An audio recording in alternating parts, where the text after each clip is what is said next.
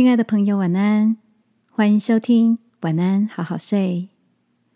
如果你听完后很有感动，邀请你在评论区给我们五颗星，或是写下留言为我们加油，也帮助更多的朋友更好睡。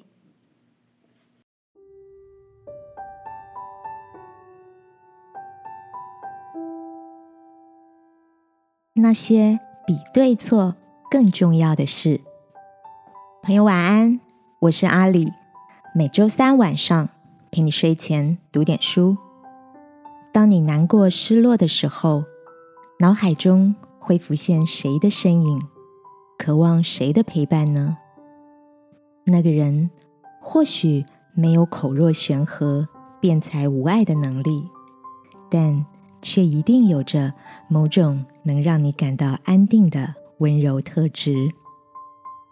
今晚要陪你读的这本书，书名叫做《为身边的人带来幸福》，作者高岛大以平时亲切的语气告诉读者：如果每个人都可以致力于让自己身边亲近的人感到幸福，那么这个世界就会因为这些看似微小的改变而变得更美好。书中有个观点让我觉得很有共鸣。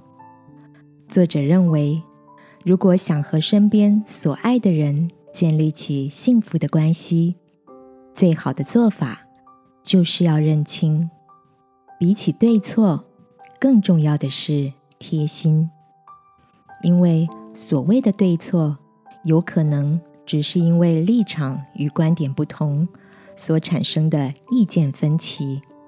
就像多面体的魔术方块一样，在不同角度观看，就会看到不一样的颜色。就算到头来争辩居于上风，赢得了优越感，却可能失去原本良好的关系，让自己陷入孤单的僵局。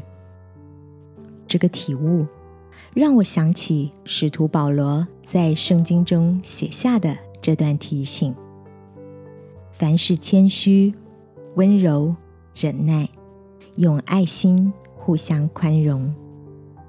亲爱的，在生活中，相信你也跟我一样，想接近那些体贴宽厚的人，而不是坚持己见、好争对错的人。今晚，让我陪你一起在祷告中。求天父赐下柔软的心，使我们都能成为温暖的人，好吗？亲爱的天父，感谢你让我看到，在每一种幸福的背后都有着爱的本质。求你让我学习耶稣，时刻以爱待人。祷告，奉耶稣基督的名，阿门。晚安，好好睡。祝福你，每天都为身边的人带来幸福。耶稣爱你，我也爱你。